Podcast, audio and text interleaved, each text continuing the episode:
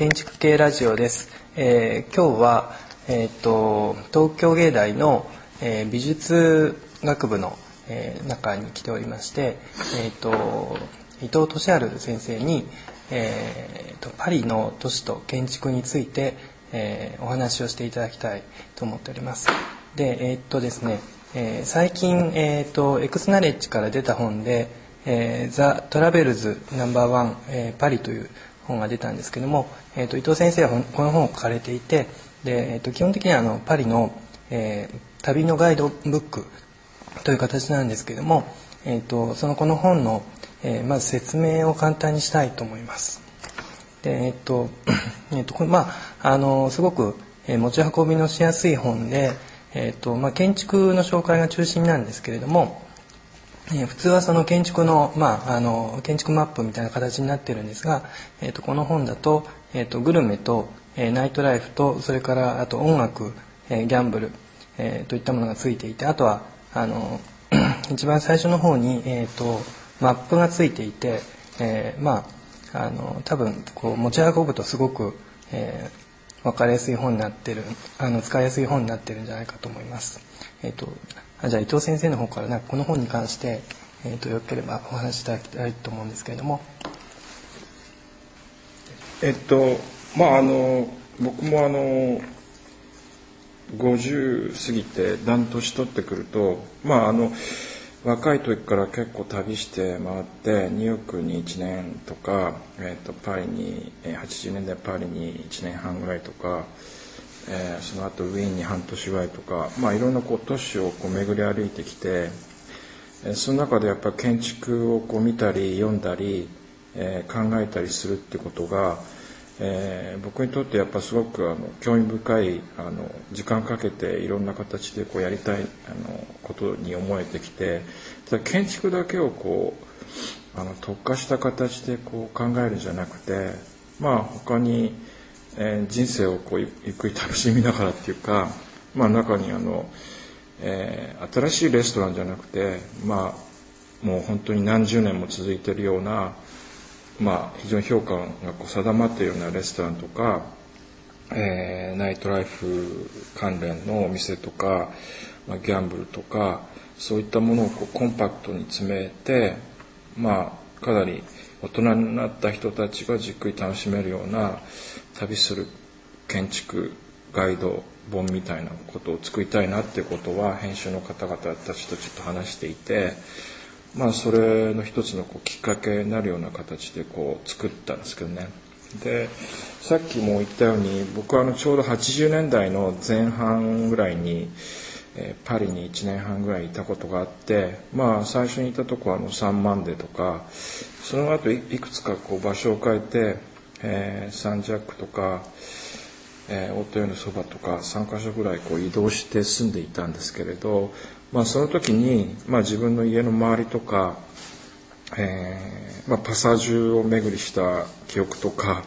いろんなものがあってやっぱり自分が建築を考える時にパリっていう街の魅力とともにそこに立っていた、まあ、特に近代のその建築物に対してもう少しこうじっくりあの調べたり考えたりしてみたいなでも、まあ、あんまりこう学級的になると面白くないんで、まあ、基本を抑えながら誰が読んでもこう楽しめるようなあの建築ガイドにしたいなっていうことで、まあ、こう出来上がったんですね。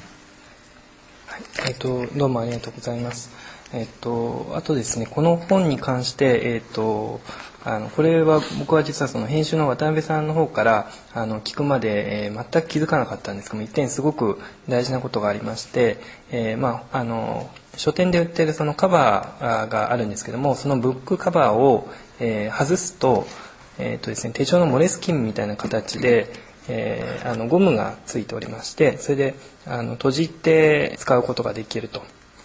これなんていうかバインドするようなことができると。でそれは多分あのなかなかこうあの言われないと気づかないことなので、えー、まああのぜひちょっと買ってみた人はそれを試してみてください。あとえー、っとまあ、えー、しおりもついてすごく使いやすくなってると思います。えー、はい。ああじゃあ、えー、っとちょっと紹介。あいやらしいです。あの、はい、あのこの建築ガイドこなんか日本語で読めるやつだと多分これだけ詳細に地図がついてるのはすごい珍しいなっていうのが一つとあと組み合わせとして面白いなと思ってねこのレコードショップだとかあとカジノ競馬場が載ってるっていうのは結構ユニークだなと思うんですけどその辺の意図は、まああの人生のこう楽しみです。あまああの僕はまあちょっとあのミシェル・レリスの日常生活の中の聖なる冒険っていう有名なあの話があるんですけどそれはまあオートユーの競馬場を舞台にした、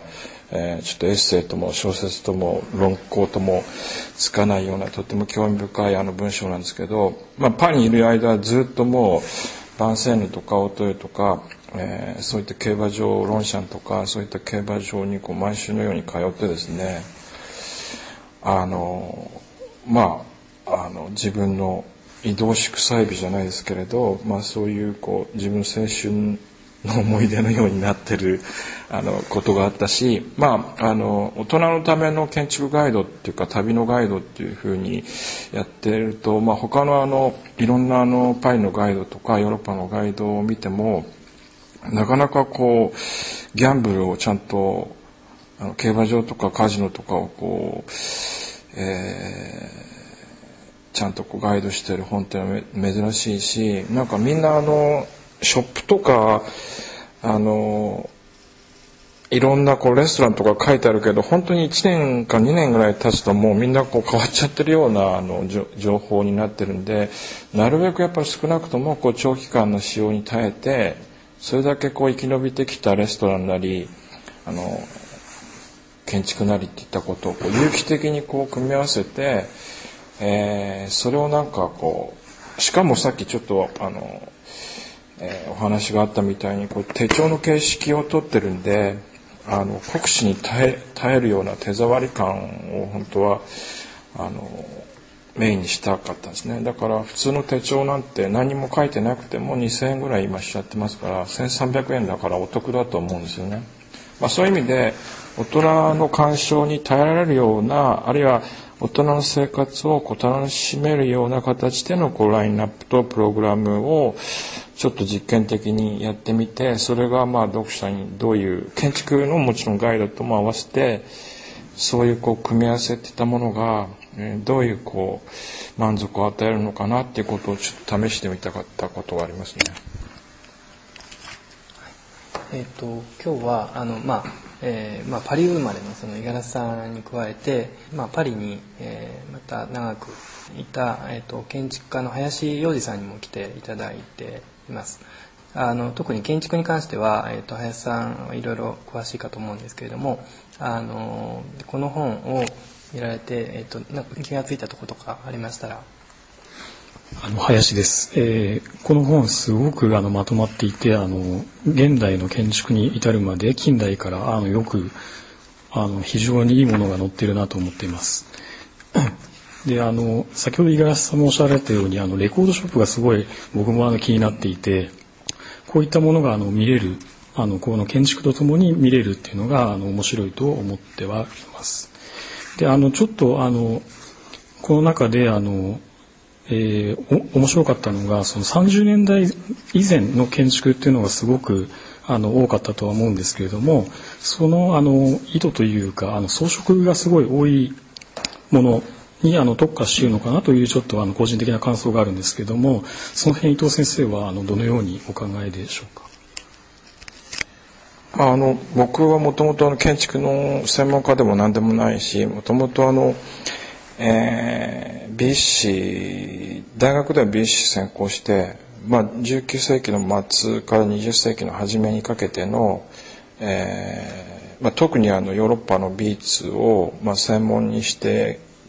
きたところがあってまああのずっと装飾の問題装飾と建築の問題に関してはあの強い関心を持ってきたんですね。でやっぱり今はやっぱりずっと装飾ってことが、えーまあ、抑制抑圧されてきたこの時代になんかもう一回新しい形で装飾の意味っていったものがえー、これからどんどんいろんな形で問われていくんじゃないかなっていう気が予感が自分の中にあってまあそういうこともちょっと書いてきてますけれどでそういうこう視点からパリの19世紀末から20年代30年代あたりまでのこう建築を見ると装飾とその近代建築のいろんな問題がこう具体的な形になってこう現れているような気がしてまあそのことについてすごく僕自身興味あったんで、えー、特にまあファサードの問題まあファサーディズムの問題それから、えーまあ、通りをこう美化するそのパリが大通りをこう全体としてこう美化していくために使った手法であるとかそういったことをもう一回こう洗い直してみることがこう大切かなっていう気が自分の中にあったんですね。でまあ今21世紀になってそれから100年ぐらい経ってまた新しい素材とか新しい装飾の問題がなんかまあだんだんこれからこう浮上してくるようなあの予感も自分の中にあります。えっと、あの伊藤先生があのファサードコンクールにあの興味を持ちたという話を先ほど聞かせていただいたんですけれどもあの特に、えっと、この中だと、えー、レオミュール街という、まあ、パリの2区の通りですねそこにある、えっと、ジョルジュ・シュダンヌの、えー、作品が、まあ、取り上げられていたり、えっと、するんですけどもファサードにその興味をこう持たれたこととかあとそのパリの建築の中でこう、まあ、ファサードがどういう意味を、えー、持っているのかとかその伊藤先生のそのあの考えをあの聞かせていただければと思うんですけども。まあ、特にあの鉄筋コンクリート建築がこう出来上がってそのままこうむき出しにあのコンクリートをこうするってことに関してやっぱパパリの美学っていうのかな。ある種のパリのその、えー、精神っていったものがこう拒否感をずっとこう巻き起こしていたと思うんですけどだから先ほどこうちょっと言われた、えー、レオミュール通りの124番地の証拠ビルとかでも、まあ、この時代にさまざまな形で、えー、ファサパリ市が行ったファサードコンクールでこう入賞したり、えー、非常に高い評価を受けた建物っていうのはやっぱりあのそういう新しい建築の工法とか素材とかが出てきた時にそれをいかにこう人のライフスタイルとか生活の中にこうこう馴染ませていくかっていうことのこうインターフェースとして装飾っていうものがあの使われていたと思うんですね。でまあ同じようなことはニューヨークの同時代にもやっぱあってあのそれは都市美化運動っていう形で19世紀末からその1910年代20年代ぐらいまでこうさまざまな形であの特にまあパリのボザール出身の建築家たちによってさまざまなこう装飾がこう行われますけれどあのその時代そのいかにこう異なったものを人間のヒューマンスケールにおいてその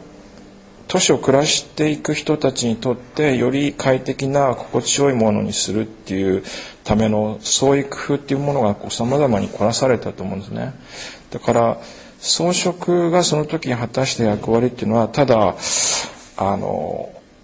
ただのこう飾りっていうことじゃなくてやっぱり非常に都市の機関っていうかあのオーガニックな機関として非常にあの重要な要素を果たしたと思うしファサードコンクールっていうのはまあいろんなあの都市景観上の高さとかこう、えー、方法のこう問題点はありますけれどやっぱりそれをこう都市自体がこう意識して全体としてこうストリートごと、えー、ブルーバードごとこう考えていくっていうことそのものがまあ今にも通じてるし非常に面白いことじゃないかなと思ったんですね。まあだからこれはあの行政がそういうことをこう中心にあってその通りを全体をこうグレードアップさせていくっていう手法だと思うんですけど、うん、そういうものを、まあ、今例えばどっかの東京の街の中とか他の都市のストリートごとやるってことがなんか結構可能性としてあの面白いかなっていう気がしたんですね。今あのニューヨークでボザールの話が出たんですけども、えーと、ボザールに関してはあの林洋二さん何かそういうパリとニューヨークのつながりとかってことあのゴザールであのパリとニューヨークの関わりというのはちょっとわからないんですけれども今のちょっとあのファサードコンクールにあのの話でちょっとあの数点あの加えさせていただければと思ったんですけどもあのファサードコンクールをやっていたあのパリ市があのやっていたんですけどもこれあの、えーと、建築家とあの世襲に対して賞を与えるってものであの世襲に対してはあの税金を免除するという半額にするっていうのがあったんですね。でそれであの約あの10年15年ぐらいのその間あのあの80ぐらいのあのファサードに対してなんか与えられた賞らしくあの年年にその5回あの 5, 社あの5社に与えられるような賞だったみたいなんで、あのそういうことをあのもしやると日本でもそういうのが可能性があるんじゃないかと思うんですけれども、いかがでしょうか？あの取られるとなるとやっぱすごく面白いしまあいろんな制約はあるでしょうけど、まあ、特に地域の最近の町おこしとか村おこしとかさまざまな形であの行われてますけど逆になんかそういう形でやってった方が建築家とかアーティストとかそういった人たちも関与しやすいような気もしますけどね。あのまあ、日本でも、ま、街並みの景観賞とかそういったものを地方自治体レベルでないことはないんですけど、まあ、ほとんど実際の意味というかあの知られていないしあの、まあ、だからといってその免税措置があるとかってそれ全くないんですけどもであのちょっとまあこの本の話またちょっと戻りつつなんですけどもあのやっぱ面白いなと思ったのは、まあまあ、近代の建物扱ってるんですけどいわゆるまあ正当なっていうかまああの一般流布しているこうモダニズムだけではなくて、まあ、その時代同時代の,、まあ、あの先ほどからテーマに出てる非常にこう装飾がこう結構多い。例えばなんか芸術考古学研究所なんか載ってるってのは結構渋いなとか思いながら見たんですけどもちょっとそういうこう選び方がやっぱりこういわゆるこうえー、モダニズムのストーリーとはちょっと違うタイプのものもあのあまあ、実際フランスの中ではあのまた30年代ぐらいですかね少し古典主義のこう揺り戻しまでも送ったりそういうのも含めて入っているので、まあ、こう一枚岩ではない近代の姿がまあこれを通して見えるのとあとあの先ほどこのガイドがこう長く使用に頼るっていう意味でこうお店も変わらないっていうのでちょっと思い出した僕が関わった本で「建築マップ東京」なんていうのは本当にまさに建物自体がどんどん変わっていくんで建築マップ東京の1を出して2を出した時にあの1の物件でどれぐらいなくなってるかって結構×がいっぱいついてるしであと、えー、たまたま昨日鈴木宏之さんの最終講義が東大であってあの東京駅の周りの建物の空撮写真を見せて30年前と今の東京駅を比べると東京駅だけは、まあ、あのかつて東京駅でさえ壊そうって議論があったんですけども、まあ、今逆にあれを残すために容積率をボーナスで周りに上げちゃったんで周り今どんどん壊れていて東京駅の周りほとんど全滅なんですね30年で。でおそらく首都の東京駅の周りの建物がこれだけ変わるような街もないっていう意味では、まあ、このここに載ってる物件はそういう意味では30年後もおそらくほとんど存在してそうなそういう、まああのまあ、それはやっぱ街の特性もあるかなっていうのをちょっとこのガイドを見ながら思いました。であとちょっと思い出しながらあのお聞きしたいんですけどもパリの街で面白いなと思うのはここに載ってないような、まあ、本当にあの普通、まあ普通っていうか、まあ、あの集合住宅でも、よく、あの、大体建築家の名前が、なんかこう、プレートっていうかなんか、書いてありますよね。あの、何年とかで誰が設計して。まあ、有名なやつはもちろん入ってるけど、別にさほど有名とは思われないやつもあるんですけど、あの制度というか仕組みっていうのはなんか、なんかあるんですかっていうこと。知ってますなんかこのファサードの話はファサードのあのファサードに刻印されているものというのは大体30年代ぐらいまでは、うん、あのそれ続いてたみたいなんですね。それはあのまあ一応誰が作ったのかっていうのをあのあの表示するっていう意味で。なんか義務化されて一応なんか義務みたいな形であのなっていたと思いますあれは。なんかあれはね建築家冥利につけるのかなと思ったんですけどねああいう。だからそれもやっぱあの東京みたいに例えば10年単位でこう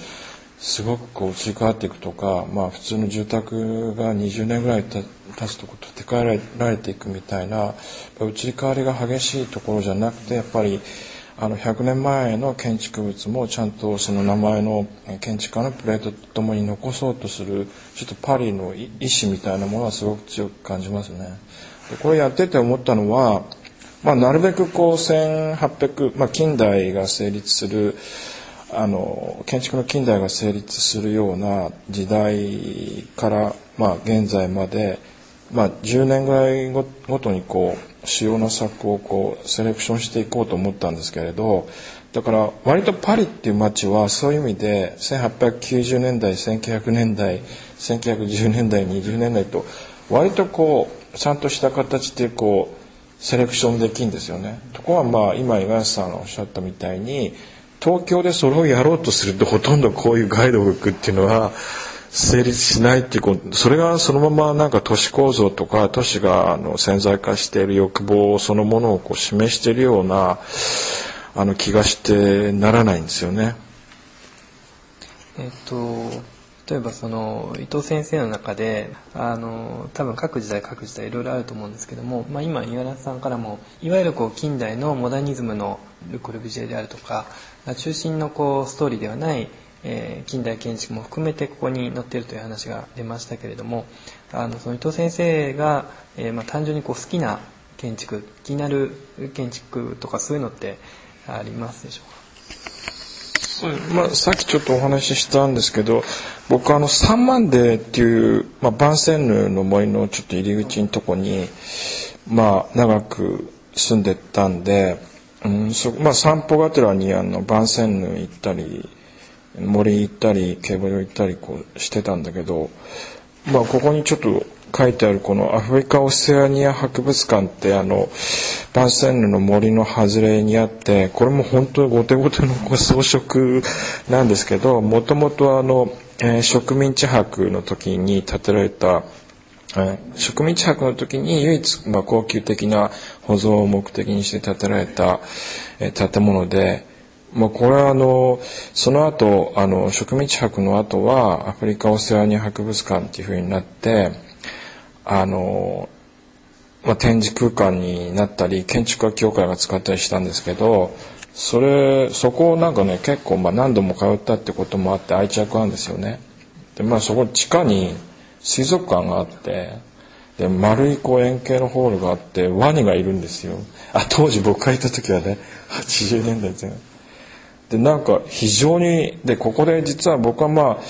ああの装飾とエキゾチシズムっていうのを今、まあ、ちょっと自分の一つのこうテーマとしてあの抱えてて、まあ、唐草アラベスクの文様をちょっと調べた本とかも出してるんですけどここにこう刻み込まれていたりする文様は、まあ、ちょっとここにも書きましたけどそのジャンプルベとかそういった人たち非常にこう近代を推進してきた人たちとその装飾家たちがこうせめぎ合っているようなそういう印象があってなんかまあいいいいいい建築とかっていう意味じゃなくて非常になんかこう面白い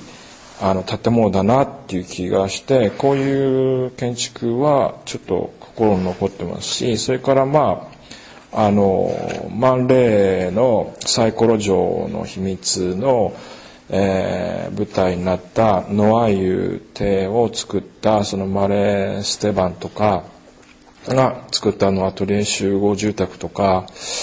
まああのそういうこうアーティストとか映画人たちとこうの交流の中からこう出て出てきた何とも言えないフランスのエスプリをこうえー、充満させてるような建築物なんかにもちょっとなんか興味があってちょっと入れたんですけどね。えっと、カオセニア博物館もね結構、まあ、まさにアールデコのインテリアとか家具とか結構やっぱり濃密な内部空間ですよね。で確かにだからちょっと近代建築のストーリーからちょっと乗りにくい。しむしろ、まあ、ある意味ではすごいあの総合芸術としてのこう建築っていうかそういうのを感じさせるやつですよね。これいつ頃できたんでしたっけ？30年代に31年に植民地博がやってるから。ブルベに門だけ頼んでるんですよね。ブルベにそうあとジャン・デュマンっていう彫刻家があの彫刻家というかがあの壁面とかをやっていてその彫刻が結構あアルデコ時期のあの重要なあの作家みたいな形であの評価されていていろんな物件で彼が関わってはいます。あとあの伊藤先生からなんかあの料理とかあのグルメ グルメとか音楽の話がいろいろ出たんですけど、これ、えっと、ここにかい、まあ、載ってるレストラン、えーすごいなんかいいレストランがあって僕はなかなかちょっと行けないようなレストランもいろいろあったんですけどもあのその中でもなんかおすすめのところとか気に入ってるところってあります？まあ、このあの料理とか音楽の部門はあのもう一方の、えパリに長く在住してらっしゃる、えー清水玲奈さんっていう方がお書きいただいたんですけどあの、まあ、彼女はすごく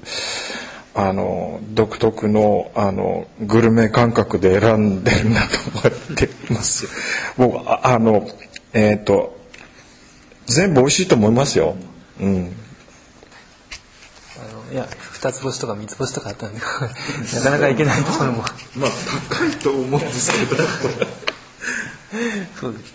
まあ、と思っても、えー、とプロコップとかなんかカフェで結構行きやすいとことかあれ長野にはそういうところもありますね。だからまああの、えーここにはあのジャズクラブとかあのワイトアヌマの触れられてないあのそのうんレコードハハンター向けのショップとかかなりマニアックなあの店を選んだりしてまあ本当はあの例えば専門の本屋さんとか、えーそういうちょっとあのもう少しこういろんなあの他のガイドでは触れられてないようなそういうこうものもこう充実させるとあのそれなりにあの従来にない形のその大人のための、まあ、建築と文化のガイドみたいなことができるんじゃないかなと思ってますけどそういうあの可能性どうなんですかね？えっ、とシリーズ化するんじゃないですか？え 1, っていうことは。ななんですかね？れば。あじゃああの編集の渡辺さんから。あちょっと今一つ僕プロコップがカフェって言ってましたけどすいません。これはプロコップは今あのレストランであの最後のカフェなんですよね。でカフェではないですけど。よろしいですか？なんかつ次に、えー、と出るシリーズ。まあなんとかあの続けていきたいかなと思ってますけどね、まあ、ここで宣伝していただいて。まあでもなんかこういうことをやっていくと、なまあ、あの自分であのすごく思うのは例えばこの後例えばニューヨークとかロンドンとかウィーンとか、まあ、建築をやっぱ100近くこう集めるそれなりのこうクオリティ持った建築をちゃんと100くらい集めるって一つの都市がそれだけのキャパシティと、まあ、ボキャブラリーを持ってるっていう都市っていうのはなかなかそんなにいっぱいないと思うんですよね。まああのそういう意味でも多分さっき各ディケードから選んだチョイスしていく作業とかをやってるともうすごく面白いなと思うのはやっぱりそういうこうセレクションそのものがある都市のこう構造とこうシンクロしてるみたいなところがあって。まあ、東京とかは一体じゃあ,、まあ、あの今たくさん東京に関する建築ガイドっていうのが出てますけど本当に例えば100だけ選んでどういう形で成立するのかっていうことそのものがなんか都市と建築を考える時のあのこう一つの面白い視点を先生するのかなと思うしあの、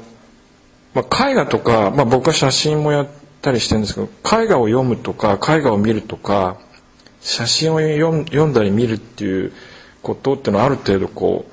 えまあ一つのこう基本パターンっていうのはあると思うんですけど建築を見たり建築を読んだりするっていう時に一体何を基準にして例えば200字とか400字の中にこう、えーあの入れ込んでちゃんとしたなんかこう定義をこう作っていくのかっていうのは五十嵐さんどうなんでしょうね。建築のでも東うん、あ本当にだからちゃんとこう歴史的にこう重層していく街は、まあ、もちろんパリはそうなんですけど東京の場合あの、まあ、最近の話題で言うと例えば黒川紀章さんの中銀カプセルタワービルなんて、まあ、海外から建築が、まあ、好きな人が日本に来たらまずマストで多分行くはずだけどああいう建物ですらもうもうほぼ危なくなっているしであの丹下さんの競技場だって石原都知事は最初オリンピック維持する時あれ壊して新しいの作るとかって平気で言ってるぐらいだからあの、まあ、ああいうのが例えば60年代ってディケードでもし東京を表現しようとしたら確実にこういうのに載せるべきものなんだけどなんかそういうなんていうか意識がないないっていうかだからまあだからそう本当にあのそれだけ変わること自体がすごいといえばすごいし、うん、あのちょっとどう考えていいのか。うんえっと、ちなちなみに、えっと、パリは80年代の前半ですか？だからえー、っとポンピドーセンターで日本の前衛展っていう、まあ、この建築のプロダクトも写真も、まあ、絵画も彫刻も都市計画も絡んでるまあ割とこうエポックメイキングな展覧会が85年 5, 年の末から6年にかけてあったんですよね。で僕は、えー、アラン・サヤグって当時のあのポンピドセンターの写真のキュレーターに、まあ、協力してくれっていうふうに言われて85年の夏から入って、まあ、あの若干手伝ったりしたまあそんなにあのちゃんと手伝ったわけじゃないですけどそれは小売基金から言われて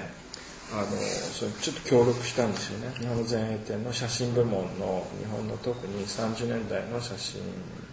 40年代ぐらいの写真に関しての展示協力をしたのでまあせっかく、えーと、そういう機会があっていくんだから、えー、もう少し長くいたいなってことと、まあ、当時今、まあ、あの湊千尋さんっていう方があのフランスにいてで彼も、まあ、ちょっとフランス人の奥さんと結婚なさって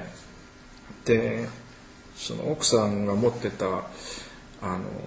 サンジャックのアパートが空いてるっていうこともあったんで まあちょっとそれをキーにして行こうかってことで行ったんですよねだから86年まで。サンサンジャックってそのサンジャックっていうのはあのダンフェル・ロシロの次の駅ですね、5区のあそこら辺？そうですね。まああんま周りに何もない、ないまあ、あの刑務所が向かいにあるぐらいのところなんですけどまああの歩いてどんなところにも行けたんですごくあの交通には便利でしたね。トルビアックの近くにのあのタワーがいっぱい立ってるところの中に住んでいてでその後あのまた、えーと、そこに3年ぐらい住んでいて1年間ぐらいえとカナルサンマルタンのあたりに住んでました。あの話変わるんですけど、はい、結構、はい、まあ、ポンピドーにしてもあのあのアキアキラブもそうですけど結構建築の模型とかコレクションすごい集めてましたね積極的に。で、ね、がなんかのが専門に集めてた。で岡部紀明さんの方が展示いろんな展覧会やる時の展示をまとめてたんですね。連蔵の事務所に。結構もうだから日本の菊竹さんとか、まあ、伊藤さんのしものもどんどん欲しいとか言って買ってるらしいですよね。だからこれも気が付くと東京には資料がなかった全部パリにあるいはレアに持ってかれるみたいな状況で、物もないし資料も取られてるっていう状況に。君みたいなです大体でも建築のそんな模型とか図面とかちゃんとコレクションしてる美術館ってないしね日本にはね。ポンピドはだからもう本当に早くからそういうことをやって、まあ、あの中2階に上がるとこで連続して建築展とかいっぱいやってたからそういうストックがあったんでいろいろこう応用できたんだと思いますけどね。それ重要な問題ですよね今後建築日本の建築に関して。まあ、3年2年後ぐらいですかね。ポンピドゥでなんか日本近現代建築の大々的な展覧会が行われるらしいんです2年後？2年2011年。ですか、ね、それはだから、えーと、要するにポンピドゥで、えーとまあ、あの日本の近代建築、まあ、近代近代というか現代建築ですかね、うん、磯崎さんぐらいの世代の人からあの特集して展覧会したことがなかったのでで、まあ、今回日本特集みたいな形で展覧会をする。でも多分それって日本から一気にこう模型とか図面とか流出して戻ってこないものもあるんじゃないかっていう、そういうそんな気もする。いやーだから岩橋さんあたりにちゃんとこうねやってもらわないと。いやでもあのポンピドーの時もまあ写真やっぱああいうことってフランスじゃないとできないようなところもあるじゃないですか。ああいうちゃんと各ジャンルをこううまくこう連動させながらあるこう文化の相対をこう浮上させるみたいな展示のやり方ってやっぱこうある種の力技だしこう連合技だから相当大きいちゃんとこうビジョンを持ったオルガナイザーがやっていかないとあのできないしなぜじゃああの日本でも、まあ、最近はいろんな建築展行われるようになってますけれど、え建築展が人が入らないとかいろいろこう言われてるけど、まあ、新しいやり方でちょっとやっぱこうけん日本のその建築の流れをこう見せていくとかね。そういうことをこうやっぱりちゃんとこう提示していくあの人がやっぱり必要なんじゃないですかね。日本の美術館でね、まあ、建築展をやるんですけど結局担当の学芸員がいないんであの外部協力っていう形でやるしかないしあとまあ企業系でもねあのこコルビジェのやつと閉じましたよね大大勢のギャラリー大勢のあれももうとうとう値を上げてで、まあ、TN プローブもしばらく頑張ってましたけどあそこはまあコレクションしてるわけではないのでもうあれも閉じちゃったんですけどだからといって何かこう資料が残るわけでもなく、全部使うから使い切ったみたいな感じだしなかなか結構いろんな意味で曲がり角に来て大きい問題はその、まあ、各美術館とか日本の文化施設っていったものに、まあ、美術のキュレーターはいるけど建築とかデザインの人材をちゃんと育成してそこにこう配置するみたいな仕組みが全然できてないってことがやっぱ大きいですよね。でもやっぱまああとその例えばロンドンデザインミュージアムみたいにして各企業がちゃんとファンドをこう集合させて一つの大きいデリにしていくとかまあミッドダウンとかでいろいろやってるけど何のこう効果もなくなってるし。秋葉原になんかデザインミュージアム持ってくみたいな話ってありませんでしたっけ？なんか三宅三宅リーさんがなんか温度取ってたの。ちょっとあれ自体もなくなったんです。なんかなくなったんですよねでも多分ね。唯一なんかパナソニックがね汐留に村の統合とか展覧会やってる施設はそれなりに建築中心にして動かしてるけど、